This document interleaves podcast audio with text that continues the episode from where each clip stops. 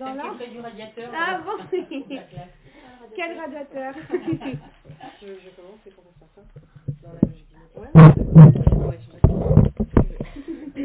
En fait, on est plus dans une logique de Pourquoi je me positionne là? Parce que je suis illustratrice et que Olympe est correctrice. Et dans la logique d'un livre, euh, mon métier vient euh, à peu près avant le tien, ouais. Mm. Dans la logique plutôt avant le tien. La conception. Dans la conception d'un livre. Alors moi, je m'appelle Violette Suquet. J'ai 37 ans, j'ai deux enfants et je suis illustratrice pédagogique. Pédagogique, ça veut dire euh, pour apprendre quelque chose aux autres. Euh, les hum, dessins que je fais permettent à tout le monde, donc euh, à toi, à toi, à toi, à toi, de comprendre euh, le sens de ce qui est écrit. Euh, Est-ce que ça va pour l'instant? Ok. Donc, ça fait trois ans que je suis illustratrice à temps plein. J'ai 37 ans, donc euh, c'est un- une carrière sur le tard. J'ai changé plusieurs fois de métier déjà. Euh, j'ai commencé par être directrice artistique. Ensuite, j'ai fait des sites internet. Ensuite, j'ai fait de l'illustration. Et petit à petit, je suis en train de me diriger vers le métier d'autrice. Donc avant, j'illustrais les propos des autres et maintenant, j'illustre les miens. Jusqu'ici, tout va bien. je vais checker souvent comme ça, et comme ça, je suis sûre que vous me suivez et je suis sûre que vous comprenez tout ce que je dis. Donc ça, c'est les livres que moi, je fais. Euh, je fais des livres pour enfants. Je me lève maintenant, du coup, parce que c'est plus simple. Euh, Celui-ci est sorti il y a trois ans. Euh, et je fais aussi des livres pour adultes. Donc, par exemple, celui-ci, SOS Postpartum, qui est sorti l'année dernière, ou SOS Allaitement, qui est sorti cette année. Celui-là, c'est le dernier. Dedans, vous voyez, il y a plein de dessins. Désolée pour le micro qui ne pourra pas voir ce que je suis en train de montrer. Je compte sur vous pour le pour faire le montage.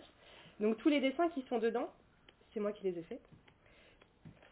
SOS Allaitement, par exemple, c'est le dernier que j'ai fait. J'ai travaillé avec une médecin généraliste euh, de Logona, donc là où je vis. Donc c'est un peu plus un peu plus au nord euh, d'ici.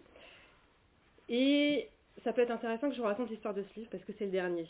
Euh, la hum, Agathe Lebrus, la médecin généraliste avec laquelle j'ai travaillé, c'est ma voisine. Et en fait, c'est l'histoire d'une rencontre, ce livre. C'est l'histoire d'une rencontre avec ma voisine qui est super gentille et qui, avec laquelle je, je m'entends et pour laquelle j'admire beaucoup le travail.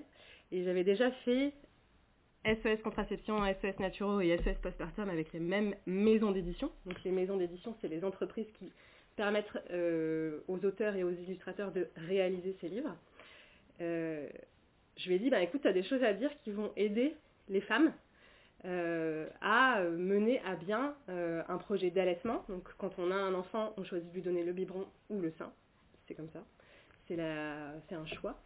Et je lui ai dit, ce serait intéressant qu'on mette tes propos en dessin pour que les femmes, elles puissent avoir ces informations-là et qu'elles puissent faire un choix au moment où l'enfant naît de donner le biberon ou de donner le sein. Et donc on a proposé un projet, on appelle ça un dossier de soumission aux maisons d'édition. Dans ce dossier de soumission, on va proposer euh, l'idée, on va dire pourquoi est-ce qu'on veut écrire ce livre, pourquoi est-ce qu'on veut l'illustrer de cette façon-là, pourquoi est-ce qu'on veut euh, que ce soit euh, édité euh, au plus grand nombre et montré euh, euh, au national, donc dans tout le pays, dans toute la France, voire, euh, voire euh, jusqu'au Canada, là où les gens parlent français. Euh, et le projet a été accepté par la maison d'édition parce qu'ils ont cru en notre projet. Et donc, entre le moment où on a proposé ce dossier de soumission et au moment où le livre est sorti, il y a un an qui est passé. Parce qu'il a, fou- il a fallu l'écrire, il a fallu le corriger. Et c'est ce que Olympe Pas moi, mais. J'aurais beaucoup aimé que ce soit Olympe. Euh, c'est ce qu'Olympe vous expliquera ensuite. Donc il a fallu l'écrire, il a fallu le corriger, il a fallu l'illustrer. Ensuite, il a fallu le maqueter, donc faire en sorte qu'en fait ça rentre dans ce format-là. Donc là, c'est un format A4, comme les feuilles sur lesquelles vous écrivez. C'est un 128 pages, il fallait que tout le texte rentre dans 128 pages, donc il fallait choisir qu'est-ce qu'on dit, qu'est-ce qu'on ne dit pas, parce qu'on peut dire plein de choses en fait sur ce sujet-là. Euh, qu'est-ce qu'on illustre, qu'est-ce qu'on n'illustre pas, qu'est-ce qu'on va mettre en image, qu'est-ce qui va servir en fait le discours quel dessin va permettre aux gens de mieux comprendre l'information. Euh, par exemple, je suis euh, d'un pays d'Afrique, j'arrive en France, je ne parle pas français. À quel moment est-ce que je peux lire ce livre et le comprendre? Et c'est là où le dessin intervient. Le dessin, il permet à tout le monde de comprendre l'information. Et c'est ça qui est beau dans le métier d'illustratrice, donc mon métier, c'est que on va pouvoir parler de tout à tout le monde. Je dis souvent que le, dessin, c'est un langage universel, c'est-à-dire qu'on n'a pas besoin de parler la même langue pour se comprendre. Et vous le voyez bien avec vos téléphones, quand vous prenez une photo, quand vous, faites, quand vous voyez un dessin, quand vous voyez une illustration, tout le monde la comprend, on n'a pas besoin de se parler en fait. Et ça, c'est super intéressant quand on a choisi, bah, comme moi, de mettre son talent, en gros, un talent ça se travaille, hein, je ne suis pas née avec un crayon. Hein. si vous avez envie d'être illustratrice, prenez un crayon et dessinez, c'est la seule façon de l'être. Moi j'avais choisi de mettre mon talent pour que les gens apprennent des choses qui leur servent. Donc en l'occurrence beaucoup les femmes, et là qui leur servent pour pouvoir faire le choix d'allaiter ou non. Grâce au dessin, elles peuvent faire ce choix, même si elles ne parlent pas français, par exemple. Parce qu'il y a les dessins qui vont, on dit, vulgariser. Et vulgariser, ça veut dire simplifier. C'est-à-dire que j'ai une information et grâce au dessin, je vais pouvoir la comprendre. Est-ce que vous me suivez? À la fin de ce monologue très long. euh, voilà, il euh, faut me dire top hein, sur les, le timing. Va, t'as le, le, temps. J'ai le temps, ok. Donc voilà, ça c'est mon métier à moi. Maintenant, je fais aussi des BD, des bandes dessinées. Là, je travaille sur une BD sur l'endométriose. L'endométriose, est-ce que vous connaissez ce que c'est? C'est une maladie euh, féminine. C'est vraiment euh, qui ne nous concerne que nous, mesdames, désolé. Vous voyez que c'est quand même un sujet de prédilection, le fait de travailler sur la santé des femmes. prédilection, c'est quand on aime faire quelque chose. Euh, et l'endométriose, c'est une maladie qui va toucher tout le système reproductif, donc l'utérus, les ovaires. Vous me suivez jusque-là Ok. On a choisi de faire une BD là-dessus pour raconter des histoires de femmes, pour que les femmes qui sont atteintes d'endométriose, elles puissent euh, voir qu'elles ne sont pas seules et qu'il y a d'autres femmes qui existent comme elles qui ont cette maladie-là et qu'elles ont trouvé des solutions. C'est super intéressant de raconter euh, les histoires des femmes à travers une BD et de faire euh, un portrait d'elles. Donc je ne vous ai pas amené parce que c'est en train d'être fait. Et euh, c'est pareil, pour ce projet-là, ça allait très très vite. Ça a commencé en décembre, on a proposé le projet à une maison d'édition, toujours, une autre. Ils ont dit oui en une semaine et deux semaines après, on commençait à travailler. Et en fait, on a un délai tellement court que à chaque fois qu'il y a une histoire d'une femme atteinte d'endométriose qui est terminée, moi je fais le storyboard, donc c'est le croquis en noir et blanc. Ensuite, il est validé et ensuite je passe à la couleur. Donc en gros, on travaille au fil de l'eau comme ça. Quand toute cette étape-là, on ne s'est même pas passé encore en correction. et là, elle rigole parce que c'est un peu à l'arrache. Euh, en gros, on va faire tout le livre, histoire et dessin compris, et ensuite on va passer à la, correctrice ou le correcteur pour qu'il valide tout. Donc euh, elle vous expliquera en détail ce que c'est. Et c'est super intéressant parce que, encore une fois, moi je raconte l'histoire des autres pour leur montrer que, euh, bah, que quand il y a des femmes qui sont atteintes d'endométriose, elles vont pouvoir voir qu'elles ne sont pas seules, qu'il y a des solutions qui existent, qu'il y a des associations nationales qui existent, qu'elles euh, vont pouvoir voir que ben, c'est un problème de société et que c'est un problème de santé publique et qu'elles sont pas seules et qu'elles sont écoutées. Voilà. Donc, je vous ai expliqué l'histoire de deux livres et si vous avez des questions, je pense que je vais m'arrêter là. Ouais, super. Est-ce que vous avez des questions? Non, ça va? C'est clair? Ok. Merci. Merci.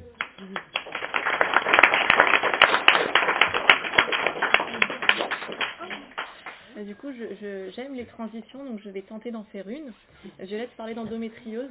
Ça a été également l'un des sujets que j'ai relu euh, dans un ouvrage au cours de l'année 2022 euh, qui traitait de la santé des femmes. C'est une femme qui elle-même connaît euh, plusieurs maladies qu'on dit chroniques. Chroniques parce qu'elles sont quasiment invisibles, par contre elles sont assez invivables, elles peuvent euh, empêcher euh, les personnes qui, en ont, enfin, qui sont atteintes de ces maladies-là, il en existe beaucoup, d'avoir un quotidien euh, confortable de pouvoir même aller travailler.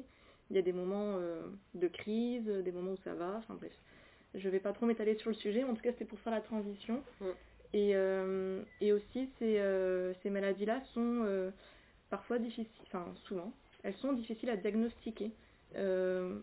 Les médecins les connaissent, mais elles sont de plus en plus aussi présentes. hein. J'ai tendance à, à- voilà, il y a des, des facteurs qui font que ces maladies-là existent euh, de plus en plus et, euh, donc euh, moi aussi, à travers les choix que je fais de relecture, je dirais pas que je choisis nécessairement les sujets sur lesquels je vais travailler, mais en tout cas je m'oriente vers des maisons d'édition qui me correspondent. Mon travail, donc moi je suis, je m'appelle Olympe, voilà, c'est un peu décousu, mais c'était pour faire la belle transition. C'est parfait. Euh, donc je suis correctrice, comme l'a expliqué euh, Violette, mais euh, je ne suis absolument pas ni méchante, ni accablante, ni castratri- castratrice. Tu un crayon rouge alors justement, on relit peu sur papier. Beaucoup- le travail se fait beaucoup sur écran. Pourquoi? Parce que euh, c'était intéressant de relire sur papier je l'ai fait à mes débuts. En revanche, euh, bah, il y a la consommation du papier. Hein, si on veut trouver toutes les raisons valables de plus le faire. Ensuite, une fois qu'on a corrigé euh, à la main, on utilise tout un tas de signes de correction. Ces signes, ils sont connus par nous, mais de moins en moins par les graphistes qui mettent en page le livre ou les maquettistes. C'est-à-dire qu'en fait, moi, là où j'interviens, la plupart du temps, c'est euh, au stade de la préparation de copie. Euh, c'est la première relecture professionnelle d'un ouvrage, et moi, euh, ce que je relis, ce n'est pas ce format-là, en fait. C'est un format Word que vous connaissez quand vous préparez un exposé ou quand vous tapez vos cours. donc le texte est brut. Les seuls niveaux que j'ai, c'est le titre, les sous-titres, des niveaux de titres, c'est-à-dire niveau 1, niveau 2, niveau 3, au niveau du détail du sommaire, et le contenu euh, de l'ouvrage euh, avec euh, du texte, parfois des légendes. Déjà, on a déjà les, légendes des illustrations, mais pas forcément les illustrations elles-mêmes. Donc c'est vraiment la partie texte brut que moi je travaille. Et,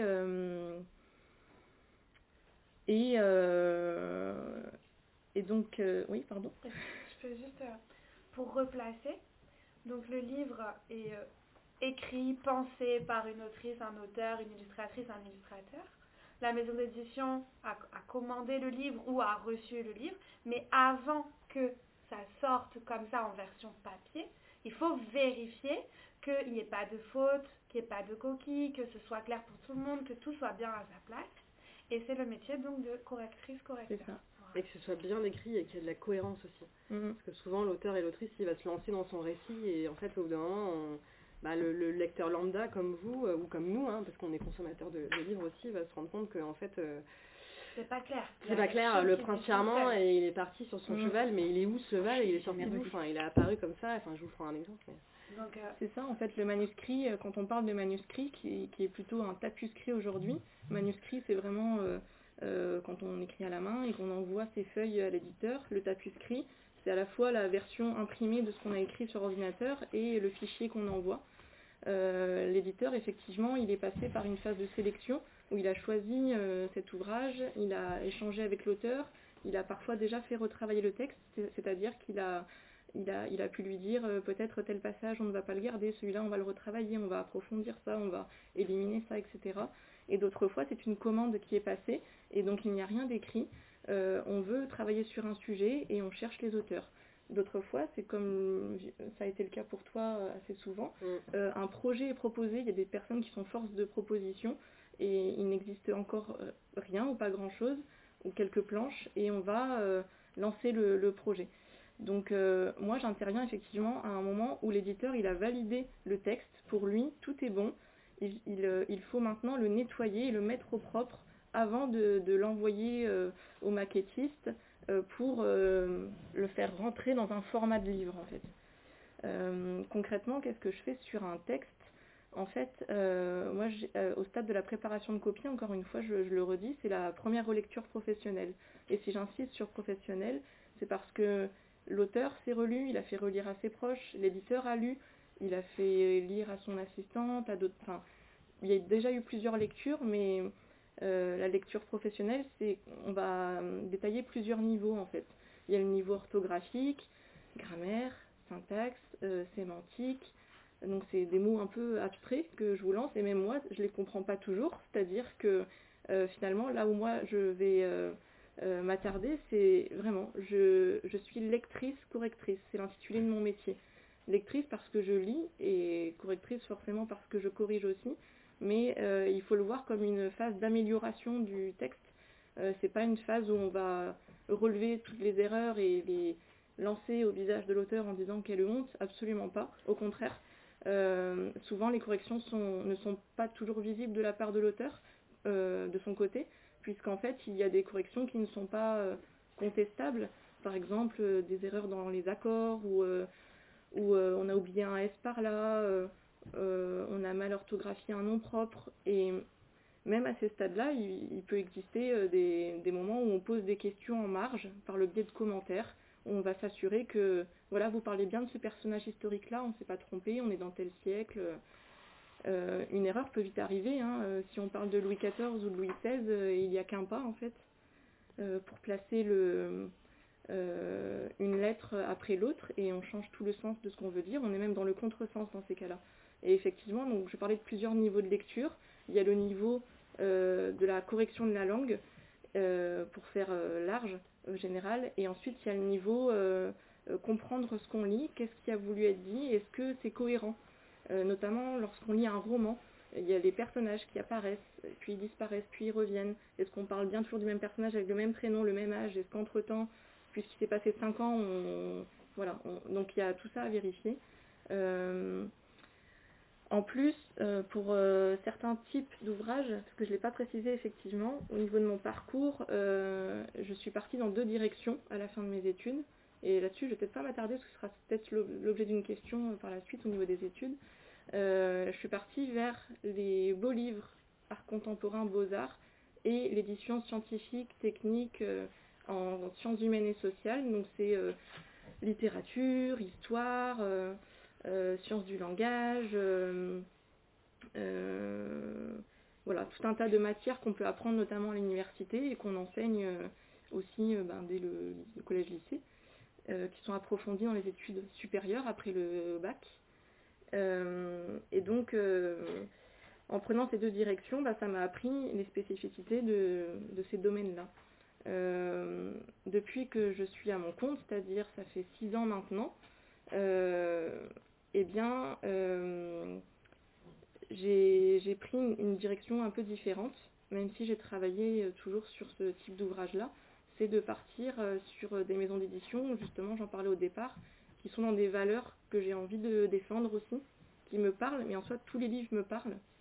mais j'ai choisi une maison d'édition qui, qui, a des valeurs humaines, qui parle de développement personnel, de santé féminine aussi, de questions qui aide l'humain à s'épanouir. Donc, euh, homme-femme, voilà. Euh, et qui, qui, met en avant des thématiques euh, de société qui font avancer en fait les choses sur des sujets dont on, ne traitait pas par ailleurs, mais dont il faut parler. donc, donc voilà, ce sont des, des domaines qui, qui m'intéressent et et qu'est-ce que je pourrais rajouter en lien avec tout ça? Je ne sais pas. Ok. Est-ce qu'il y a des questions? Donc là, tu, tu dis Olympe. C'est des viens. Vous avez voyagé avec moi, on est passé de là alors. je sais pas, mais euh, le principal est de ne pas vous perdre. Oh, c'est gentil. J'ai pas de questions, mais vous expliquez grave bien. Ah, bah c'est gentil. Lire on aimerait bien. Ça va se faire. ça fait longtemps qu'on se connaît et qu'on travaille, euh, donc on travaille en coworking. Donc c'est un espace où, euh, quand euh, moi je suis indépendante aussi depuis 10 ans, où si tu veux sortir de chez toi et pas travailler toute seule dans ton bureau et avoir des copains, et eh ben tu vas en fait dans ces endroits où tu peux louer un bureau et ça s'appelle des coworking où en fait on se retrouve entre euh, travailleurs indépendants qui sont à leur compte, donc ça on peut être correctrice, on peut être illustratrice, mais euh, on est toute une entreprise à part entière, mais on n'a pas euh, on n'a pas vocation nécessairement à avoir des salariés, donc En fait, par exemple, au coworking de Plougastel, donc il y a euh, Olympe qui est correctrice, moi je suis illustratrice. Il y a une peintre, il y a un photographe, il y a un pharmacien, il y a, euh, vas-y, Sophrologue. il y a une sophrologue, euh, il y a euh, quelqu'un qui fait du shiatsu, qui fait des massages. Il y a, enfin voilà, il y a plein de corps de métier, des gens qui travaillent ou qui sont à leur compte ou qui sont salariés et qui se retrouvent au même endroit pour travailler ensemble. Voilà. Ce qu'il faut savoir, c'est qu'au niveau du fonctionnement d'une maison d'édition, et, et le mien, en tant que correctrice, moi je suis une entreprise, elle en est une aussi. Mm, Donc on, on travaille ensemble en tant que partenaire, mais on a chacun nos... euh, euh, moi j'ai un tarif à défendre, elle, elle a le, le sien aussi qu'elle met en avant parce qu'elle a un budget à tenir pour, euh, pour la sortie d'un ouvrage. Il y a un budget qui est, qui est décidé vraiment en amont sur payer l'auteur, enfin payer l'auteur oui, et- heureusement. Euh, donc tout le, tout le travail d'édition, il y a différents intervenants. La fabrication du livre aussi a un coût. Enfin, et, et tous ces, ces coûts pour, la, pour euh, créer l'ouvrage vont donner le prix du livre. Et euh, tout ça pour dire quoi? Que euh, donc euh, il est quand même aussi décideur de à qui il veut qui il veut faire travailler en tant que, en tant que correcteur sur l'ouvrage.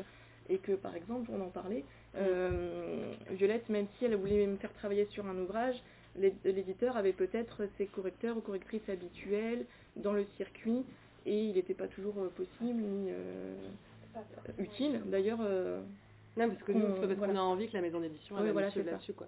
ouais. On a essayé, hein, mais comme c'est la maison d'édition qui choisit, c'est très Donc moi, j'ai- travaillé avec la on maison d'édition en question, mais Ouais. euh, par le biais d'une autre personne, Ouais. et avec euh, pour l'ouvrage qui était chez le même éditeur, ça l'a, enfin, c'était pas possible à ce moment-là, Non, mais ouais, ouais, ouais. Non, mais ça, va se faire peut-être Ouais. plus on aimerait bien. c'est ça. Merci beaucoup. Merci.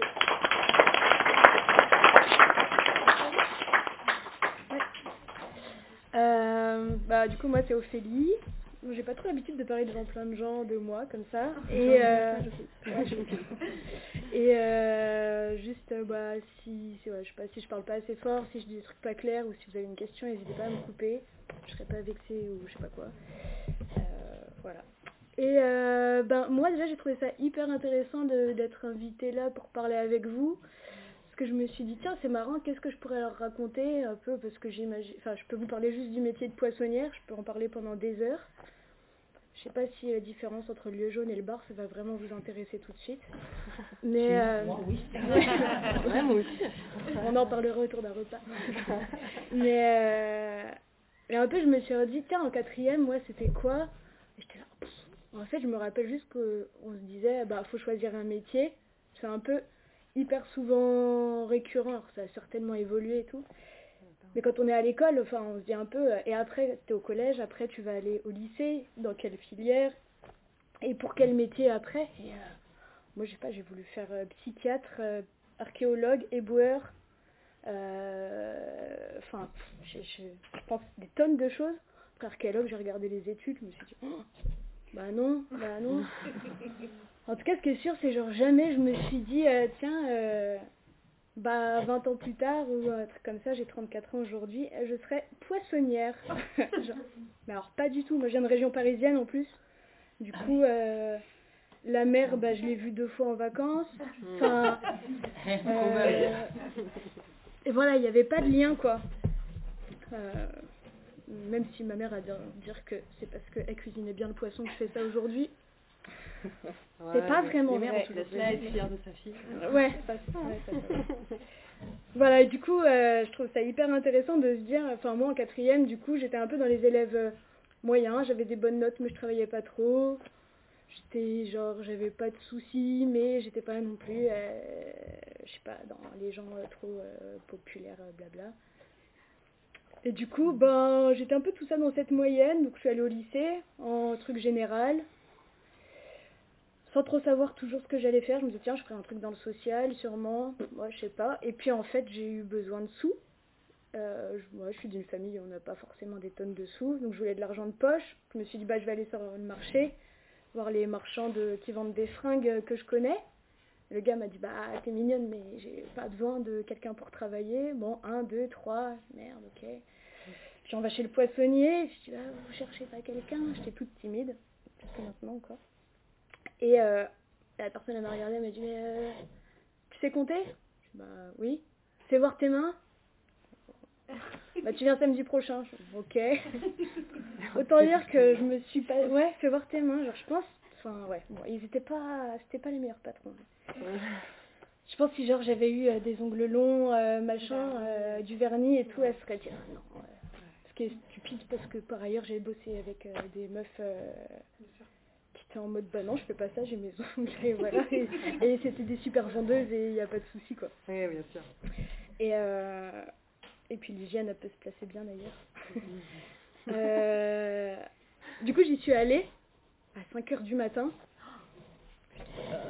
Et c'était assez marrant parce qu'à la fois j'étais là et je connaissais rien, le patron il était horrible, il hurlait, euh, enfin c'était vraiment pas cool. Et à la fois je me retrouvais dans cette ambiance de nous, c'est du coup c'est une ville de région parisienne, et le quartier du marché c'est un peu euh, l'endroit où c'est traditionnellement il y avait vraiment une grosse halle de marché comme je sais pas, je sais pas où est-ce qu'il y a ça ici. euh. J'ai pas trop revu ça mais vraiment un gros marché. Et moi j'ai grandi un peu dans cette ambiance là pendant un temps mes parents étaient marchands. Et du coup, je me retrouvais à aller au café. En plus, c'était mon parrain qui était euh, propriétaire du café. Donc, je me retrouvais à aller au café à 6h du mat avec les travailleurs.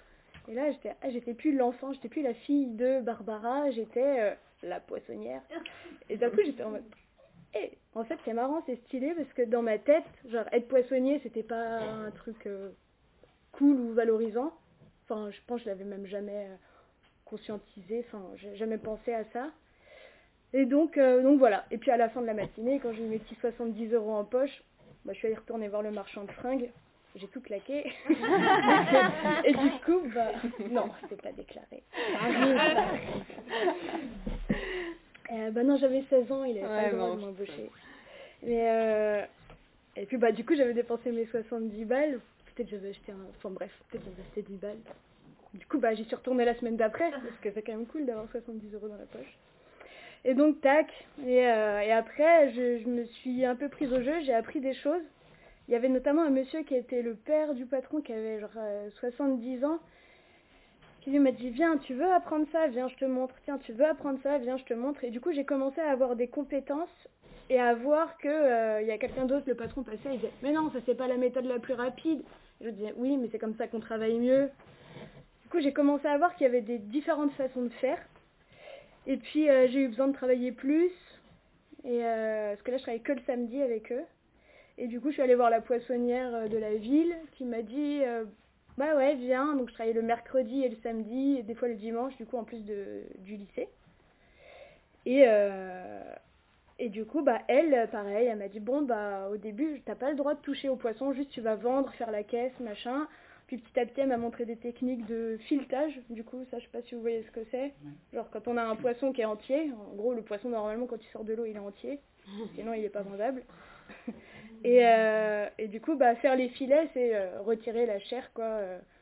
euh, pour pouvoir avoir, faire des trucs pour que les gens puissent plus facilement le manger, quoi, en gros. Je pense que vous avez déjà tous vu des filets de poisson. Donc, elle m'a appris à faire ça et à me dire, bah là, tu as le droit de faire cela. Une fois que j'avais bien faire cela, j'ai le droit de faire cela. Donc, à voir qu'il y a vraiment différentes techniques et que c'est pas la même pour tous. Et des poissons plus nobles que d'autres. Et des poissons plus nobles que d'autres. Moi, c'est ça aussi, c'est que je voyais que entre. euh, du coup, ouais, moi, je suis de régi- donc, région parisienne et euh, j'habite dans une ville où. Enfin, moi, j'habitais. Moi, j'habitais dans. Et dans le centre-ville qui était plutôt euh, chic et où là, je vendais des poissons nobles, chers, à des gens qui avaient de l'argent, leur faire des plateaux de fruits de mer et tout. Et le dimanche, moi, j'allais au marché à côté de chez moi, qui était le gros marché de la cité. Euh, du coup dans laquelle après j'habitais et qui était du coup je voyais que c'était pas du tout les mêmes ventes pas du tout les mêmes poissons. Moi j'ai trouvé ça hyper intéressant dans ce métier quoi. Aussi cet aspect là de se dire bah, on peut avoir différentes clientèles et en fonction de la clientèle que t'as t'as pas les mêmes attitudes. Il y a un peu un truc de théâtre quand même dans la vente. Je pense aussi moi m'a aidé à passer sur la timidité quoi. Et je trouvais ça hyper euh, hyper chouette quoi ce truc. Aussi bien en savoir être tout propre et dire euh, bonjour madame euh, pour, euh, pour la cliente du, du samedi et, et le week-end dire aussi bonjour madame mais avoir moins besoin de faire des chichis voilà. Et donc donc donc donc j'ai continué comme ça après j'ai eu besoin du coup après j'ai arrêté l'école moi à 18 ans. J'ai raté mon bac même si j'étais plutôt une bonne élève bah, j'ai beaucoup travaillé et je me suis mise à faire d'autres choses Puis je me suis dit, mais en fait, euh, ok, j'ai raté mon bac, je vais aller faire. Du coup, là, j'ai commencé à faire des trucs dans le commerce, donc je vais aller faire un truc. Je pensais continuer des études pour faire dans le commerce. Je me suis dit, mais là, on me propose un, un CDI 35 heures. Je vais avoir plus de 1000 euros par mois pour prendre un appart et tout. Bah, j'ai dit, bon, j'arrête les études et je vais faire ça. Un CDI, c'est un travail euh, fixe avec un contrat fixe. euh. Ouais. Oui, un truc, un contrat fixe et que du coup, ça veut dire que euh, que les gens qui ont des appartements sont ok de te le louer quoi. Il y a un peu Mm. ça. oui, il y a aussi du coup, euh, ça la apportait garantie ce de truc-là, l'emploi quoi. pour avoir un prêt à la banque ou pour louer un appartement. C'est Ouais, C'est que tu vas, tu vas toucher un salaire tous les mois et donc du coup tu vas pouvoir payer ton loyer quoi. ouais, ouais. Ouais. Du coup les gens ils ont moins peur. stabilité euh, Ouais. financière. Donc je suis partie là-dedans, donc je me suis mise à travailler à fond. Et j'ai appris. Et ce qui était chouette, c'est que j'ai appris encore une fois avec euh, d'autres personnes qui étaient passionnées par ce truc et euh, par ce métier quoi, et qui m'ont appris un peu des techniques, euh, comment euh, bien découper, bien faire les filets, bien faire des plateaux de fruits de mer, enfin tout ça quoi. Et petit à petit, comme ça, je suis montée. À 20 ans, je m'occupais, j'avais déménagé et je m'occupais d'une boutique entièrement toute seule. Et t'étais toujours dans la région, la région parisienne à ce Là, moment-là j'étais partie du côté de Lyon. D'accord. Ah oui. Ouais, oui, Oh, mais pourquoi pas voilà. Oui. Quoi. comment Mais- t'en es arrivé à, à- à ton projet actuel là maintenant? Et ben, c'est c'est ça qui est assez marrant, c'est que donc, du coup, j'ai pu voir que j'étais capable de gérer une boutique.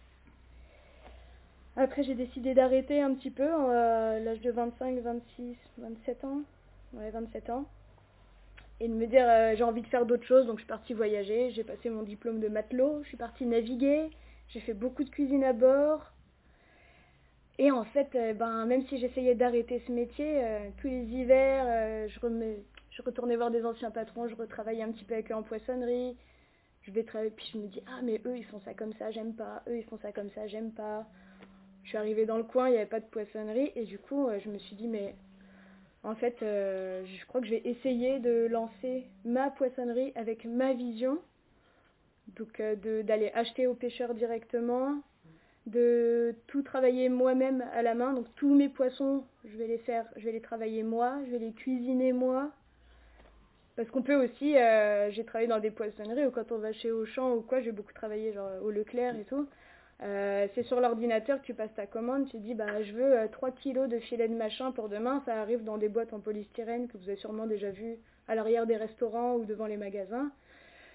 Et donc tu sais pas d'où il vient, enfin tu sais d'où il vient, mais tu sais pas euh, vraiment de quel bateau il vient, il est, comment il a été pêché, est-ce que ce pêcheur, est-ce que ce pêcheur il est sympa ou pas, Est-ce qu'il est bien rémunéré? Est-ce qu'il est bien rémunéré, est-ce que, bah, ouais, oui, Est-ce Euh, qu'il vient pas de l'étranger Voilà, ça tu peux le savoir, tu le sais quand même, mais, euh, mais c'est pas la même chose que euh, t'es allé voir le pêcheur, t'as acheté sa pêche du jour, Hmm. elle est dans ton frigo, et quand tu veux, tu, lui, tu la fais en filet, et quand la personne elle vient et qu'elle te dit est-ce que je peux le manger aujourd'hui, demain, t'es pas en train de te dire oui, oui, j'espère qu'elle va pas être malade.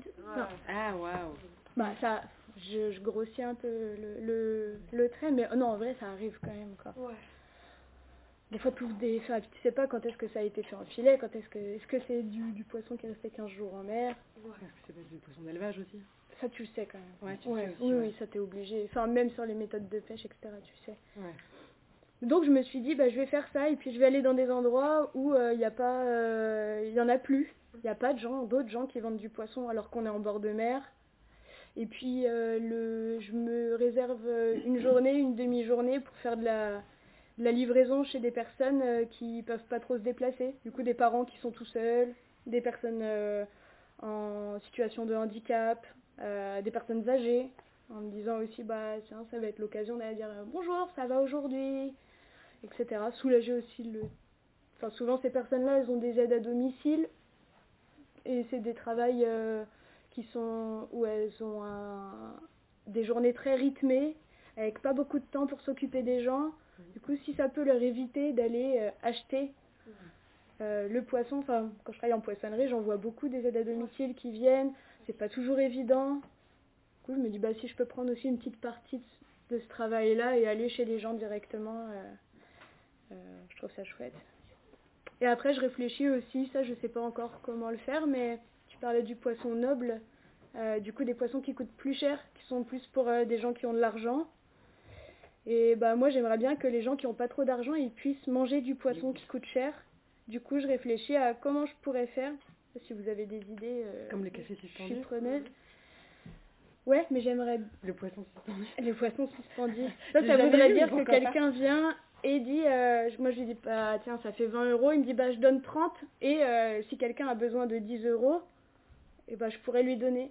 Mais ça, ça nécessite que la personne dise, bonjour, je suis pauvre, est-ce que je pourrais avoir le tarif Et Oui. j'aimerais bien ne Oui, pas c'est faire hyper ça. difficile. ouais. Oui, Ouais. oui, c'est sûr.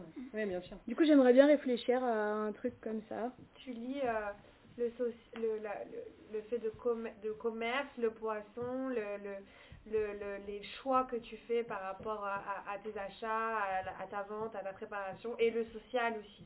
Bah ouais, moi je trouve que ça fait partie du commerce. Oui, euh, J'ai j'ai juste une question. T'es installé où maintenant? Euh, je suis en création et je vais être en ambulant autour de Daoulas. Le vendredi matin, je serai à Daoulas. Le Avec Le vendredi matin. matin. Ouais, avec une remorque. Et un câble. Je suis en train de tout refaire toute seule. Ok. Et le samedi matin, le Gona. Et le samedi matin, à Logana. Est-ce Mais ouais. est-ce qu'il y a des questions pour euh, Ophélie Est-ce qu'il y a des questions? Ça va? Oui? Maïssa Vos parents vous ont encouragé ou pas dans ce, dans ce métier? Euh, ouais, plutôt. Enfin, euh, maintenant, maintenant que j'y repense, je me dis oui, sur le coup, euh, ouais, j'ai une famille un peu euh, particulière. Du coup, c'était ok en tout cas que je fasse ça et je crois qu'ils étaient plutôt, enfin, je vivais plutôt avec ma mère et je crois qu'elle était contente que je fasse partie de ce monde des marchands un petit peu. Et oui, ouais, je pense qu'elle m'a plutôt encouragée quand même. Ah, t'as pas empêché. En tout cas, t'as pas Non. Non, T'as pas dit tu feras des études. non, non, elle a, elle a pas été parfaite, mais elle disait plutôt si tu fais ce que tu as envie. J'ai une question. là. Question Ouais. D'accord. Oui, est-ce que, ce, est-ce que ce, mé- ce métier vous a plu? Et ben ouais, ouais. C'est pour ça que j'ai arrêté pendant un moment, et puis que là, j'y- je recommence en faisant mon truc, parce que des fois j'ai du mal à l'expliquer, mais c'est vraiment, ça me plaît, quand j'y suis, je m'amuse. Et ça, je trouve ça...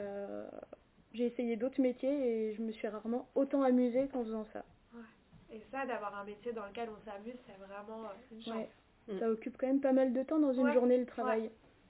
Clair. Je fais pas que de m'amuser. hein. Il y a des clients chiants. Il y a des clients très chiants. Mais... Merci beaucoup, Ophélie.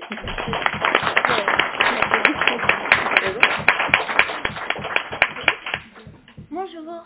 Alors, bah du coup, j'ai amené mes petites fleurs, donc euh, je suis Adeline la fleuriste. C'est marrant qu'on passe l'une après l'autre parce qu'il y a énormément de passerelles entre nos deux métiers et nos deux façons de voir le métier, je crois. Vraiment, vraiment beaucoup. Alors, euh, aujourd'hui j'ai 45 ans. Ça fait 20 ans que je suis fleuriste, ce qui veut dire que un peu avant, j'ai pas fait que ça. J'ai fait des études assez longues. Euh, j'étais enseignante de français langue étrangère, FLE, comme il y a, et je me destinais à devenir enseignante d'espagnol. Voilà, rien à voir. Enseignante de français langue étrangère, c'est enseigner le français à des personnes qui parlent pas français. Voilà, c'est ça. Et du coup, après, donc moi j'aimais beaucoup l'espagnol, tout ça, ça me plaisait, donc je voulais enseigner l'espagnol bah, au collège, au lycée, enfin voilà. Et puis, il s'est passé plein de trucs, un truc au moment de ma vie, et puis ça s'est arrêté tout d'un coup. Je dis non, j'arrête, je vais faire autre chose. Quoi? Je savais pas. Vraiment, j'étais complètement paumée. Euh, moi, toute ma vie, euh, je m'étais dit, je travaille bien, je vais faire ça, j'adorais enseigner, enfin bref, c'était chouette. Et j'ai tout arrêté. Et j'étais complètement paumée. Et en fait, euh, donc, bon, je vous passe les détails, mais je me suis rendu compte que j'avais besoin de faire autre chose que travailler avec ma tête. J'avais besoin d'utiliser mes mains, mon corps, qui avait un, un problème de, entre les deux, qui avait plus du tout de lien entre ma tête et mon corps. Et donc j'ai cherché. Je me suis dit, tiens, je vais devenir maçonne, sauf que je fais 1m50 et que j'ai la force d'une huître. Je suis cuisinière, mais je suis nulle en cuisine. Enfin, je cherchais, je cherchais, je sais pas quoi. Et puis en fait, euh, moi qui étais tout le temps enfermée, en train de lire tout ça, j'ai dit non, j'ai besoin d'être dehors de la nature. Je suis paysagiste, mais pareil, j'avais pas beaucoup de force et tout. Puis un jour, je sais pas, c'est devenu comme ça, fleuriste. Ok, j'ai fait des tests, des petits stages à gauche, à droite. Donc là, j'avais quand même 24 ans par là. Et puis bah ça m'a plu, vachement. Tout à l'heure, on parlait de nos mains. Moi, j'avais des mains de quelqu'un qui écrit et tout ça, j'avais des mains normales. Et puis en fait, en faisant des stages, j'ai commencé à utiliser mes mains, mes doigts, 1, 2, 3, 4, 5, 6, 7, 8, 9, 10. Les 10 sont très très importants parce qu'en fait, on utilise tout, tout. Nos mains, nos bras, etc., notre corps, il participe. Et en fait, ça m'a fait vachement de bien. Moi qui étais complètement bloquée, là, j'ai commencé à me libérer en travaillant les fleurs. Donc voilà, ça a démarré comme ça. J'ai fait un apprentissage, comme quand on peut avoir 16 ans, parce qu'on peut commencer la fleur par exemple à 16 ans. Et ben moi, c'était à 25 ans, j'ai commencé. Et euh, donc j'avais mon patron, j'allais à l'école une semaine par mois, le reste du temps j'étais en entreprise. Et puis j'ai appris le métier. Puis il m'a fallu du temps, j'étais un peu lente, hein, c'est pas venu tout de suite. J'ai passé mon CAP. CAP, c'est le premier diplôme en fait basique qu'on peut avoir dès qu'on a, enfin, on passe notre CAP, euh, voilà, pour pouvoir commencer à exercer euh, en étant fleuriste. Et puis j'ai été salariée. Je travaillais dans une boutique énorme, on était 10, c'était l'usine là-dedans, ça enquillait, ça enquillait, ça enquillait. De la fleur qui venait des quatre coins de la planète. Voilà, on n'avait pas le temps de discuter trop avec les clients, c'était vraiment à la chaîne. Bon. Mais au moins je me suis formée. Oui? Ah, c'est que ça a débité en fait. J'arrêtais pas, on n'arrêtait pas. On travaillait pendant 8 heures, on faisait que ça, que ça, que ça. En Le qui but, c'est une une après. Ouais, tu vois. tomber une après Voilà. En fait, on ne prenait pas notre temps, soit pour créer des beaux bouquets, soit pour discuter avec les gens. Enfin bref, c'était l'usine, tu vois, comme à la chaîne. Et puis, euh, du coup, j'ai fait ma formation, j'ai appris tout ça, voilà. Puis un jour, j'ai dit, bon, c'est bon, maintenant, je suis prête. J'étais plus sûre de moi. Et donc, j'ai décidé de monter euh, mon entreprise, ma petite boutique, donc qui a 10 ans maintenant, ça fait 10 ans. J'étais pas du tout finistérienne. Et euh, je suis arrivée avec mon frangin, lui il est crépier, et on a ouvert euh, chacun, donc moi ça s'appelle les pissenlits par la racine, donc moi j'ai ouvert ma boutique de fleurs. Voilà, il y a 10 ans. Et donc il y a 10 ans, c'était encore une autre époque, on était sur des schémas, voilà, la fleur, quelque chose de, voilà, de superflu, etc., qu'on offre. Non, on a des bouquets de fleurs, tout ça, ok. Et, mais pour moi, la fleur, les bouquets, tout ça, c'est plus que ça. C'est les gens, ils viennent chez moi, et là, je vais vous expliquer maintenant comment je travaille aujourd'hui. Les gens, ils viennent chez moi, ils viennent pour faire des bouquets, pour eux, pour offrir. Qu'ils aient 10 balles ou qu'ils en aient 100, c'est pas grave. Mais ils ont le droit d'avoir des fleurs. S'ils en- s'ils aiment, ils ont le droit d'offrir des fleurs, de s'offrir des fleurs. Parce que la fleur, c'est pas, euh, oui, c'est pas alimentaire, c'est pas un besoin naturel qu'on a, mais ça fait du bien, euh, c'est beau, euh, ça fait plaisir, et c'est pas forcément un truc qu'on va prendre et qu'on jette au bout d'une semaine. Voilà. Donc ça, pour moi, c'est très très important. Il y a un lien qui se passe. Les gens qui viennent ici, ils prennent leur temps. Je fais pas des bouquets tout près. Les gens, ils viennent, ils font le bouquet avec moi. Et voilà. Et en fait, tout se passe comme ça. Et ma démarche, petit à petit, je vais de plus en plus loin. C'est-à-dire que j'ai plus des fleurs qui viennent du fin fond de, euh, enfin, de l'autre bout de la planète. C'est des fleurs de plus en plus qui viennent d'ici. Et là, du coup, je les ai apporté des fleurs donc, qui ont une petite semaine, donc qui sont bien bien ouvertes, mais qui viennent du Var. Ça, c'est de la pivoine, c'est une fleur de saison. Qui viennent d'un producteur qui est en bio, donc il n'y a pas de pesticides, il n'y a pas tout ça, c'est des fleurs propres. Qui a une éthique, lui, fait pousser ses fleurs tout doucement, tout ça. Et donc, en fait, moi maintenant, j'ai plus que des fleurs comme ça, françaises, bio le plus possible, en circuit court. Donc là, ça vient du Var, mais sinon, je travaille beaucoup avec des floricultrices et beaucoup des nanas euh, du Finistère qui font pousser leurs fleurs. Moi, je vais dans la ferme chercher mes fleurs et je les apporte après dans la boutique. Et voilà, et ça repart après chez les gens. C'est vraiment vertueux, c'est euh, parce qu'en fait, euh, et puis c'est pas plus cher. Parce que justement, comme ça vient pas de l'autre bout de la planète, il n'y a pas des coûts de transport, il n'y a pas des coûts de pesticides, il n'y a pas tout ça. Les gens qui produisent ces fleurs-là, ils se rémunèrent au juste prix. Et euh, du coup, la fleur, elle coûte pas une blinde, mais elle est, en fait, c'est une fleur belle dans tous les sens du terme.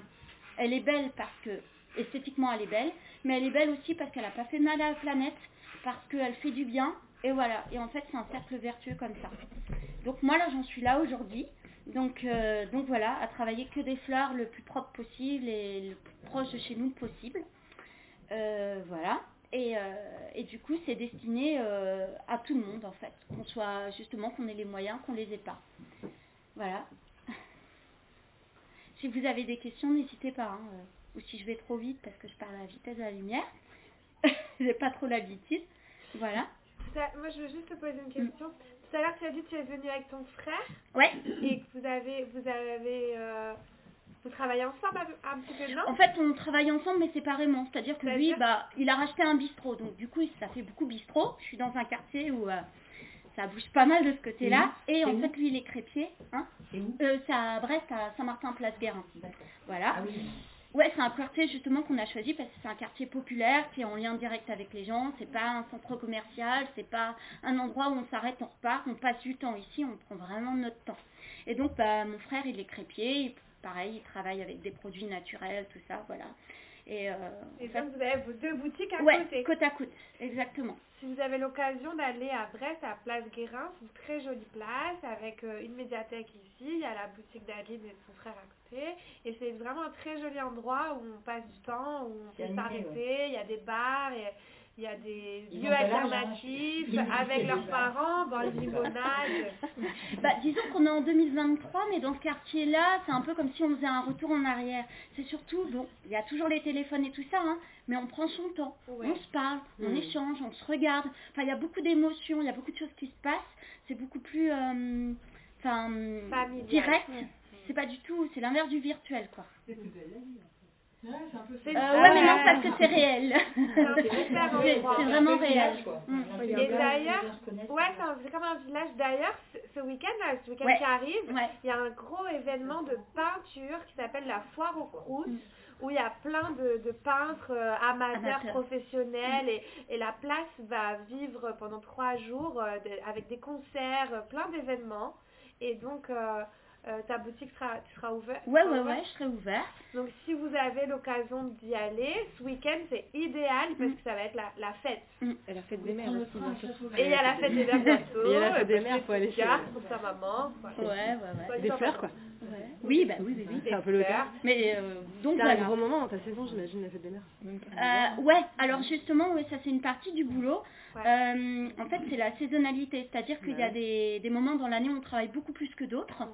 euh, avec les fêtes. Alors, c'est fêtes commerciales, type Saint-Valentin, des trucs comme ça. Bon, moi, par exemple, je fais pas de rose rouge, parce que la rose rouge, c'est pas de saison, parce qu'elle vient des quatre coins de la planète, parce qu'elle coûte une blinde, et qu'en fait, il y a d'autres fleurs que la rose rouge en février. C'est un parti pris, hein, j'ai décidé, je veux plus euh, faire ça. Par exemple, la fête des mères, c'est un gros moment dans l'année, mais euh, pareil, en fait, il faut travailler avec des fleurs de saison qui sont propres, etc. Là, c'est un moment où à Plougastel, euh, en fait, il y a des producteurs qui font des rosiers. C'est la vraie saison des rosiers. Moi, je vais les chercher là-bas. Donc, c'est en lien direct. Et puis après, en fait, j'ai développé d'autres choses dans ma boutique. Je travaille beaucoup sur les mariages. Je fais énormément de mariages. Donc, en fait, moi, quand j'ai des mariages 1, 2, 3 dans le même week-end, ça veut dire que j'ai des nuits ultra courtes parce que, en fait, je fais tout au dernier moment. Euh, parce que je vais livrer, installer, mais bon, c'est enfin voilà, c'est chouette événement. Je fais pas mal aussi de manifestations, euh, du coup, euh, des boutiques qui me demandent de décorer leur boutique. Je fais beaucoup de choses en dehors. Et justement, là, j'en viens à ce que je vais faire à la rentrée, c'est-à-dire que là, actuellement, j'ai une boutique qui est ouverte 6 jours sur 7, mais à partir de la rentrée, je vais passer en mode en format atelier, c'est-à-dire que la boutique, elle sera plus ouverte tout le temps, de telle heure à telle heure. Elle va être ouverte ponctuellement. Et ça, en fait, c'est parce que c'est euh, pour euh, mieux correspondre à mes besoins, à ma vie. C'est-à-dire qu'aujourd'hui, j'ai 45 ans, j'ai une petite fille de 6 ans qui a beaucoup besoin de sa maman, de son papa, etc. Je trouve que je suis pas assez présente pour elle. Et du coup, en fait, de passer en mode atelier, ça va me permettre d'être plus présente pour elle. C'est très très très important pour moi. Et en fait, euh, là, j'en viens à, à quelque chose qui est important, c'est-à-dire que moi, je suis fleuriste. Que quand j'étais jeune, j'ai travaillé d'une certaine manière la fleur. Après, j'ai ouvert ma boutique où j'ai travaillé comme une dingue pendant des, des années, des années. Et là, maintenant, je veux travailler différemment. Et je m'écoute, j'écoute mes besoins, j'écoute ma famille. Mes clients, je les ai, ils vont continuer à venir, il n'y a pas de souci. Mais je veux plus, euh, je veux plus en fait subir le temps en courant partout. Je veux pas. Et donc, moi, bah, du coup, on est là pour parler de nos métiers de femmes.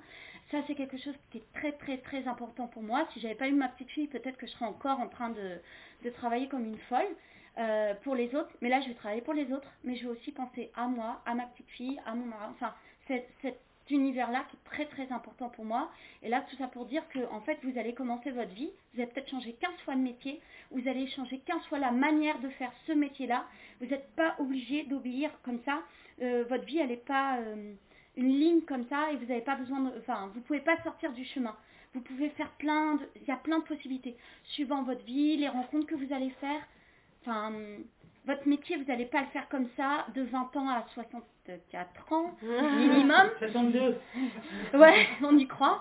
Euh, du coup, voilà, vous allez, enfin, vraiment, ce- enfin, je sais pas si on parle. Non mais si, moi je, je, me- je me permets de rebondir sur ce que tu dis. Moi je- moi j'ai deux enfants aussi qui ont 8 et 8 et 3 et euh, je travaille pas les mercredis.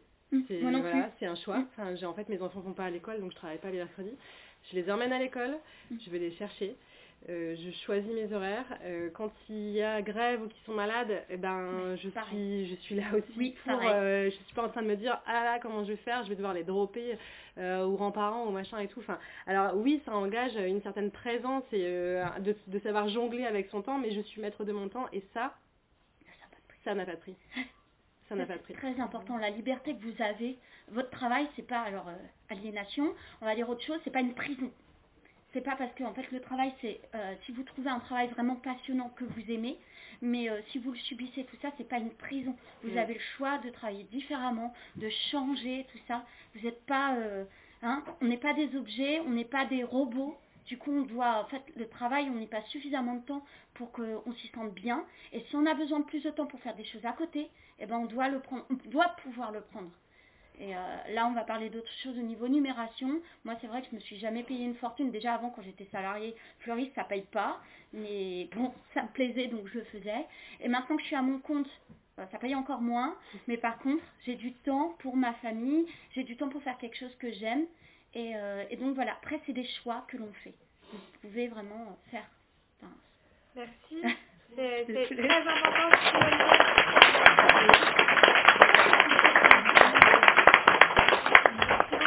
y a des questions pour Adeline Tout à l'heure Politique. Ouais, c'est ça, j'ai entendu. tout à, tout à fait d'accord. Anne? Bon, alors moi, je m'appelle Anne Giardet, je suis navigatrice. Et euh, vous avez quoi, 13 ans, 14 ans 14 Euh, Moi, quand j'avais 15 ans, j'ai décidé que je ferais du bateau. Quand je serais grande, je ferais du bateau. Je ne savais pas comment ni pourquoi. J'habitais à Sainte-Anne-du-Bordy quand même, donc euh, en face du Goulet, Mm. dans l'entrée de la rade de Brest. Et, et, et- et je voulais faire du bateau. Et quand j'étais au collège-lycée, pour faire du bateau, il faut apprendre, il faut se former. Donc ce que je pouvais déjà faire au collège-lycée, pour voyager, il faut apprendre des langues étrangères. Donc j'étais bonne en anglais, en espagnol, machin. Et puis j'étais hyper bonne en géographie, en histoire. Parce que la géo, il faut connaître la géo pour aller naviguer. Enfin, c'était le truc que je voulais. Voilà, ça faisait début de formation. Bah, puisque je suis au lycée et puis que je suis coincée au lycée, euh, j'apprends ce, que je peux, ce qui peut m'être utile plus tard. Et euh, ensuite, euh, j'ai passé mon bac et euh, j'étais inscrite à la fac en langue étrangère à Pissé. Donc apprentissage de approfondissement du- de l'anglais et de l'espagnol. Je me suis retrouvée dans une. C'était encore trop scolaire pour moi. Je voulais plus d'école. Et, euh, et j'avais un copain qui avait un chantier naval un peu plus loin que la fac. Donc je descendais pas du bus à la fac, je descendais, euh, je descendais pour, aller, pour au chantier naval en me disant bah, j'a- j'apprends, j'apprends, j'apprends. Et puis en même temps, parallèlement à ça, j'ai commencé à faire des régates à Brest. Il y a des régates, c'est des courses de, bateaux euh, qui durent euh, quelques heures, la journée ou sur deux jours. Et euh, j'ai trouvé des embarquements en allant sur les pontons en demandant est-ce que vous avez une place pour une équipière Voilà. Et j'ai trouvé, trouvé des embarquements. J'ai eu la chance de tomber sur un, bateau, un équipage qui était très très bon, que qui, ils m'ont appris des trucs et j'ai beaucoup observé parce que j'apprends beaucoup en, enfin moi perso, j'apprends beaucoup en observant ce que font les, les autres, ceux qui, ceux qui connaissent un métier comme toi, je pourrais t'observer pour regarder comment on, Comment on filait ou voilà. Et euh, par l'observation, et j'ai eu la chance de tomber sur cet équipage. Et euh, voilà, après, donc euh, on était toute une bande de, de- de gens qui naviguions, j'avais 18 ans. Et un jour, un de ces gars qui venait d'ouvrir une voilerie, il venait de créer une voilerie qui s'appelle Bertrand, euh, m'a téléphoné en me disant euh, voilà, euh, je viens, je viens, je viens d'acheter une, une deuxième machine à coudre, est-ce que tu veux venir bosser avec moi? Et je me suis retrouvée bosser, à bosser en voilerie, ce qui pour moi faisait partie du métier de, de navigant. Fabriquer que- des voiles. fabriquer des voiles. Parce que dans, dans les métiers de na- navigatrice ou navigateur, c'est bien de mener un bateau, mais il faut savoir comment ton bateau est construit, il faut savoir comment sont faites tes voiles, il faut savoir comment fonctionne l'électricité à bord, il faut savoir comment l'électronique, il faut savoir plein de choses. Donc la voilerie, ça faisait partie du truc, le chantier naval, ça faisait partie du truc, etc. Donc je me suis retrouvée à bosser en voilerie, à apprendre plein de trucs, comment sont faites les voiles de bateau. Et, euh, et ça, ça me passionnait. Parallèlement à ça, je continuais à, je à faire des régates. Et puis j'ai fini par m'engueuler avec Bertrand pour des raisons X, Y, Z. euh, passe sur l'histoire, mais on est restés copains quand même. Je, suis là, je me barre et je me suis retrouvée euh, sur une. Ce week-end-là, j'avais des- une course en, près de la Baule. J'y suis allée, j'ai rencontré, euh, j'ai rencontré euh, un gars qui m'a proposé de, de ramener un bateau qui allait rentrer d'une course à la Nouvelle-Orléans, un bateau de course. C'est comme ça que je suis rentrée par la petite porte dans le milieu de la course au large, parce qu'en commençant à, tra- à travailler sur des bateaux de course au large, à préparer des, à préparer des courses, alors les bateaux de course au large, la course au large, c'est les bateaux qui font des transats, donc qui traversent ou qui font des tours du monde. Et donc je suis rentrée vraiment par la petite porte et j'ai appris plein de métiers comme ça. Et euh, de fil en aiguille, je me suis retrouvée à faire en, en 1985. euh, en 84, j'avais une expérience en solitaire. J'avais convoyé un bateau. Convoyer un bateau, c'était pas en course, machin, c'était pas de la croisière. Tu as besoin d'amener tel bateau de tel endroit à tel endroit. Et euh, je me suis retrouvée à faire ça en solo par, par hasard, parce que la personne qui devait venir avec moi n'était pas là. Donc en solo, ça a duré trois jours. Et j'ai adoré le solitaire. J'ai adoré me retrouver toute seule sur, euh, sur un bateau en mer. Et donc du coup, en 85, de fil en aiguille, euh, je me retrouve à partir sur ce qu'on appelle la mini transat.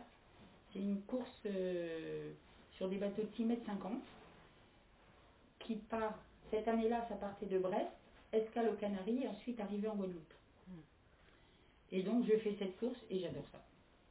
Combien de temps pour traverser l'Atlantique comme ça, à peu près? Euh, je crois que j'avais mis 12 jours pour descendre à- aux Canaries et puis une vingtaine, 20-21 jours, je crois, pour arriver en Guadeloupe après. Plus d'un mois. Mais maintenant, ça va encore plus vite, hein, les bateaux ont changé. Voilà, et donc je suis rentrée comme ça dans, le, dans la course au large et j'étais vraiment dans mon, dans mon élément, c'est ce que j'aimais faire. Donc du coup, quand tu commences à mettre un pied dedans, que tu commences à... Forcément, tu commences à être un petit peu suivi, un petit peu connu par les journalistes, les médias, etc. Et euh, bah, tu gagnes en... en bah, t'es un peu plus connu, quoi. T'es pas, t'es un peu plus connu. Et du coup, j'ai trouvé euh, des- j'ai, poursuivi sur la course en solitaire du Figaro, qui est aussi, euh, qui se court, elle, en, dans le golfe de Gascogne, entre l'Irlande, l'Espagne euh, la France. Euh, que j'ai fait deux fois. Enfin bref, j'ai enquillé comme ça. J'ai enquillé. j'ai enchaîné. J'ai enchaîné euh, sur euh, la solitaire du Figaro, les- une course qui s'appelle la d'Assar qui se courait à deux. J'ai fini par la route du Rhum et entre-temps j'avais eu Morgan, mon premier, mon premier enfant en 80, 89, qui est né en 89. En 90 j'ai fait la route du Rhum, donc mon fils était euh, pas très grand, il avait, il avait 15 mois. Et puis, euh, et puis en fait j'ai continué et j'ai eu une deuxième, euh, j'ai eu Margot qui a suivi Morgan deux ans après et là je me suis dit j'arrête la course au large parce que bah, je vais m'occuper de mes enfants. Ça te tombe dessus, t'as les, t'as les gamins, c'est pas, je me suis pas, du- j'ai pas du tout l'impression d'avoir sacrifié ma carrière de navigatrice au profit de mes enfants. Ça te tombe dessus, tu as une responsabilité, tu l'assumes. Et pour moi, mes enfants, il était hors de question que je les laisse, euh, que je les mette, comme tu, comme tu disais, là, de les mettre dans un coin et puis m'en occuper. Donc euh, on est euh, avec leur père, on est parti, euh, on est parti vivre au Mexique. Et voilà, on est parti vivre au Mexique parce qu'on avait un copain là-bas qui était un scientifique qui bossait, qui nous disait euh, il y a plein de trucs à faire au Mexique, venez. Donc on a pris nos gamins sous le bras et puis on est parti au Mexique. En Ma- bateau ou non? Non, non, par avion, on a pris l'avion bêtement. Et ma troisième, Manon, est née là-bas. Et puis euh, de fil en aiguille, euh, on est resté deux ans au Mexique. Après, on est parti au, en Polynésie. On est resté pratiquement un an. Et moi, je suis rentrée avec, mes, avec les enfants. Leur père a suivi un peu plus, un peu plus tard. On s'est séparés euh, pas très très longtemps après. Et je me suis retrouvée ben, avec mes. Voilà, toujours ma responsabilité. Donc mes gamins étaient à l'école euh, Place Guérin. Les trois petits, quoi. Ouais, cool Et, euh, Et euh, j'ai vécu un peu en, en ville pendant à Brest. J'ai repris mon métier de voilier. Enfin bref, il fallait bien travailler. Donc tout ce que je pouvais faire dans le, dans le domaine de la, de la, de la, du bateau, euh, je faisais pour gagner ma croûte. Je continuais, j'a- j'avais repris les, les régates. Et puis un jour, quand mes, mes enfants, je crois que Morgan, c'était en 2001, Morgan devait avoir 13 ans, et les filles euh, 11 et, et 10. Ils commençaient à avoir leurs activités, leurs copains, leurs, euh, leurs activités sportives, et puis leurs copains-copines, etc. Je me dis, si moi je veux retourner faire du bateau, parce que c'était vraiment mon truc, c'était mon... Si je veux repartir en mer, c'est maintenant. Et en 2001, je lance mon projet euh, Vendée Globe. Et en 2004, je suis partie sur le Vendée Globe. Et puis, euh, voilà, j'ai fait le Vendée Globe. Vendée Globe, c'est une course très, euh, célèbre. Sans escale.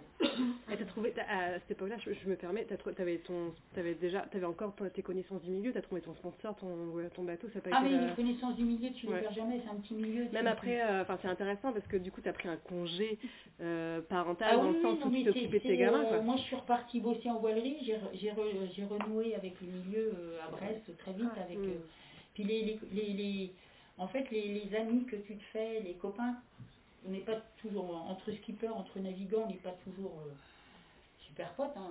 Il y a des gens qu'on aime, des gens qu'on aime moins, mais mais euh, mais on se connaît et puis on a une euh, ouais, on se connaît, on fait la même chose. Donc les re- renouer, c'est pas c'est pas difficile. C'est hein. intéressant, c'est-à-dire que ta maternité t'as pas tiré une balle dans le pied quoi. Ah mais non, c'est pas le fait, le fait d'avoir des enfants, c'est pas pour moi c'est pas c'est pas un plus, c'est un moins, c'est comme ça, c'est la vie. quoi. Mais t'avais pas peur quand même en partant comme ça en solitaire pendant des semaines en mer euh, avec les dangers que ça comporte? T'a- T'avais pas, t'as pas eu, de, t'avais pas de crainte, t'avais pas peur euh? Ben, en fait, le quand tu parles de, de, de courses autour du monde, de trucs comme ça, quand t'es pas quand t'es pas dans le truc que tu connais pas, que tu fais, Ouais. c'est pas un truc que tu fais, t'as l'impression que c'est une montagne. C'est énorme. c'est énorme. Voilà. Et, mais en fait, pour moi, c'est ce que je dis et je répète, c'est pas un- je suis pas du tout une héroïne, je fais ce que j'aime et ce que je sais faire. Et en fait, quand je pars en mer, je sais qu'il y a des, il y a des risques. Euh, je sais que tu peux te ramasser, euh, tu, te prends 70 nœuds, 80 nœuds de vent, dans la, dans, la, dans la tronche, t'es très mal. Mais euh, 70 nœuds, ça fait 140 km/h de vent à peu près. hein. Imaginez un bateau, aller 80 nœuds, seul, 160. Seul sur un bateau comme ça. Un bateau énorme. hein. Et, et donc, c'est ouais, c'est les bateaux, les, les, les bateaux qui font, avec lesquels on fait le Vendée. Qui a déjà entendu parler du Vendée Globe ici. Ah, d'accord. Waouh. Donc, c'est les bateaux qui font 18 mètres. Euh, et, et quand on part en mer comme ça, on, on- on connaît les risques, on sait ce qui peut arriver. Tu peux démater, tu peux euh, grosse tempête, tu peux chavirer, tu peux. Mais on est préparé à ça. Donc euh, on fait ce qu'on aime faire et ce qu'on sait faire. On part pas comme ça le nez au vent. Et moi, il me viendrait jamais, jamais de la vie à l'idée d'aller me taper l'Everest. Parce que je suis pas montagnard, parce que je parce que puis j'ai pas envie d'aller me mettre dans la foule de ceux qui, qui grimpent.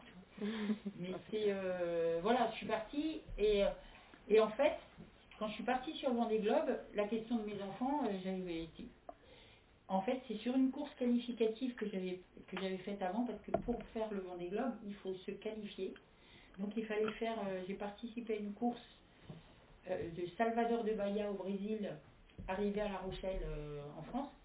euh, en solo évidemment, sur le bateau avec lequel j'allais faire le Vendée Globe. Et pendant toute la course, c'était la première course que, je déconne pas, c'était ma première nave en solitaire depuis 13 ans. Hmm. Sur, euh, ma première fois. Et je me retrouve au départ d'une course un peu par accident parce que le, le skipper qui devait prendre ce bateau-là s'est désisté et on m'a mise 5 jours avant, non 6 jours avant, on m'a appelé pour me dire tu prends le bateau. 6 jours avant, j'étais à Daoulas. Anne, tu viens. Alors moi, j'avais mes trois enfants, j'avais mon banquier qui me courait après à l'époque parce que j'avais pas beaucoup de sous. Et je dis, attends, je te rappelle demain pour que je réfléchisse. Le lendemain, bon, c'est ok. Et entre-temps, j'ai organisé pour, euh, pour qu'une copine vienne s'ins- vienne s'installer à la maison pour s'occuper des enfants. Euh, mon banquier, allô, ben, je me casse, euh, je reviens, mais je vais mettre des sous sur le compte.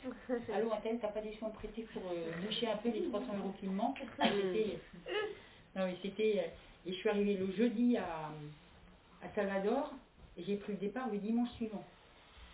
Jeudi, Je suis arrivée à Salvador vendredi. Samedi, on a fait une sortie avec le bateau, avec l'équipe.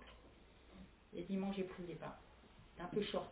Donc toute la traversée, jusqu'à la, jusqu'à La Rochelle, j'ai pas arrêté de me dire, il faut qu'il m'arrive rien pour mes enfants. Hmm. Il faut pas que je tombe à l'eau. Donc j'étais vraiment stressée. Mais pas parce que j'avais peur que... Mais vraiment, je pensais à mes enfants. Si je, si, s'il m'arrive quoi que ce soit, mes enfants, ça va être un drame pour eux. C'était... Et j'ai pensé à ça toute la course. Hmm. Et c'était... euh, bref, je me suis qualifiée. Et à l'arrivée, je dis à Monet, Philippe Monet, qui était le, patron de l'écurie de course en question, euh, auquel, à laquelle, euh, appartenait le bateau. Alors une écurie de course, c'est une, société, rien de plus, hein, une entreprise qui a des bateaux de course et qui gère les bateaux de course, qui met les skippers, etc. euh, sur les bateaux. Tu peux avoir un bateau ou trois bateaux, peu importe. C'est comme les écuries de Formule 1, c'est pareil. C'est une société. Et, et donc Monet qui avait son écurie de course, je lui dis, Attends, je pense que le Vendée Globe, ça va pas être pour moi là, parce que j'ai balisé tout du long pour mes enfants. euh. Dans 15 jours, tu n'y penseras plus. Une semaine après, le Monet, j'y vais. Et en fait, euh, en 2001, quand j'ai commencé à, à penser Vendée Globe, j'en- j'ai commencé à en parler à mes enfants. Et là, comme ça commençait à se concrétiser sérieusement, j'étais qualifiée pour le Vendée Globe, euh, j'avais pas de sponsor, mais j'étais qualifiée. J'ai commencé à en parler à- sérieusement à mes enfants, à leur dire, bon, bah, je vais faire le, voilà, je vais partir, c'est en solo, c'est le tour du monde, ça va être tant de temps. Je leur avais dit 120, je vais partir 120 jours. Euh, je serai pas là à Noël, euh, etc., etc. Donc les gamins, je leur racontais un peu ce qui allait se passer. Et pour eux, c'était euh, c'est pas, pas, pas extraordinaire. Ils savaient qu'ils n'allaient pas me voir pendant 4 mois. Hmm. Et, euh, mais ils étaient dans le bain, je, leur- en parlais depuis longtemps. À partir du moment où j'ai décidé de, partir sur Vendée Globe, il était évident que mes enfants, ils étaient d'une certaine façon dans le coup. Il fallait que je leur en parle, que je leur explique ce que c'était, parce que je me rappelle une fois, c'était avant que je fasse le Vendée. Euh, moi j'avais quelques trophées, des, des coupes, des médailles, des machins, euh, une, collection. J'avais un carton que j'avais foutu dans un coin dans, dans le grenier. Et un jour, il y a mes, mes deux filles qui descendent du, du grenier avec le carton, qui avaient fouillé dedans, qui descendent avec le carton, qui mais maman, on savait pas que tu étais une star. C'est trop mignon. Et euh, donc, le- il- il- du coup, j'ai commencé à ce moment-là, j'aurais dit, bah ouais, j'ai fait ça, j'ai fait ça. Et, euh, et Vendée Globe, donc, euh, bah en fait, pour eux, c'était la suite normale de, de ce que j'avais toujours fait. Donc, j'ai toujours. euh, donc, pour eux, c'était. C'était pas extraordinaire, et pour moi, c'est pas extraordinaire non plus. C'est je fais ce que j'aime faire, et c'est, un truc qui me tient depuis toujours. Et depuis ce temps-là, depuis, euh, depuis que j'ai 15 ans, j'ai toujours évolué dans le milieu de la, de la voile, de la course au large. J'ai fait, euh, pour vous dire, euh, les autres métiers que j'ai fait en 2016, le Vendée Globe 2016, j'ai été team manager de Jean Le Cam. Team manager, ça veut dire que euh, tu t'occupes de logistique, euh, un peu de la, la logistique de tout le projet. Parce qu'un bateau, un bateau à un bateau, c'est pas que euh, un bateau qui navigue avec un skipper. Il y a toute une équipe de préparateurs qui, qui bossent autour et qui, qui ont des spécialités, des métiers un peu spécialisés dans le qui travaillent le carbone. Il y a des électriciens, des électroniciens, des, des peintres, des, des, des voiliers, des gens qui sont spécialistes des, des ficelles, enfin de tout ce qui est ficelle sur un bateau, euh, qui, sont, qui connaissent bien les voiles. Il y a plein de métiers dans la course au large. Et, euh, et quand, si vous allez, si vous avez l'occasion d'aller à Lorient, vous verrez, il y a sur le, sur le port à la base, maintenant, il y a plein de hangars avec les, avec les noms des teams. Et ça, c'est les, les hangars, ce sont les chantiers des bateaux. Et euh, il y a plein de métiers là-dedans. Donc si jamais c'est un truc qui vous, qui vous branche d'aller voir de... Il y, a, y a plein de métiers dans la construction navale, etc. Dans la, Bah, dans ça, je pense que ce serait intéressant que l'équipe euh, Annie Hardet pose ce, pose ce genre de questions pour l'interview. Comme ça, on pourrait lister les différents métiers et ça pourrait donner des idées à ceux qui viendraient lire ce que vous avez écrit. Ce sera super intéressant. Et ben, je vous remercie beaucoup Anne pour, ton intervention. Il est, maintenant 11h30. 30, ce qui veut dire que vous avez 35 minutes pour réaliser l'interview avec votre intervenant. Allez vous installer de l'autre côté, prenez les chaises nécessaires s'il faut et, euh, et posez toutes les questions que vous avez envie de poser. Allez-y. Vous êtes passionnante, mesdames. J'ai envie de faire mon métier. Ouais. Ça a été Ouais, super. Super. Ouais, c'est super bien. C'est hyper intéressant. Oui. Merci pour tout. J'ai fait un restaurant avec des bars avec des copines. Ouais. Alors, je vais... Ouais. Tu veux y aller,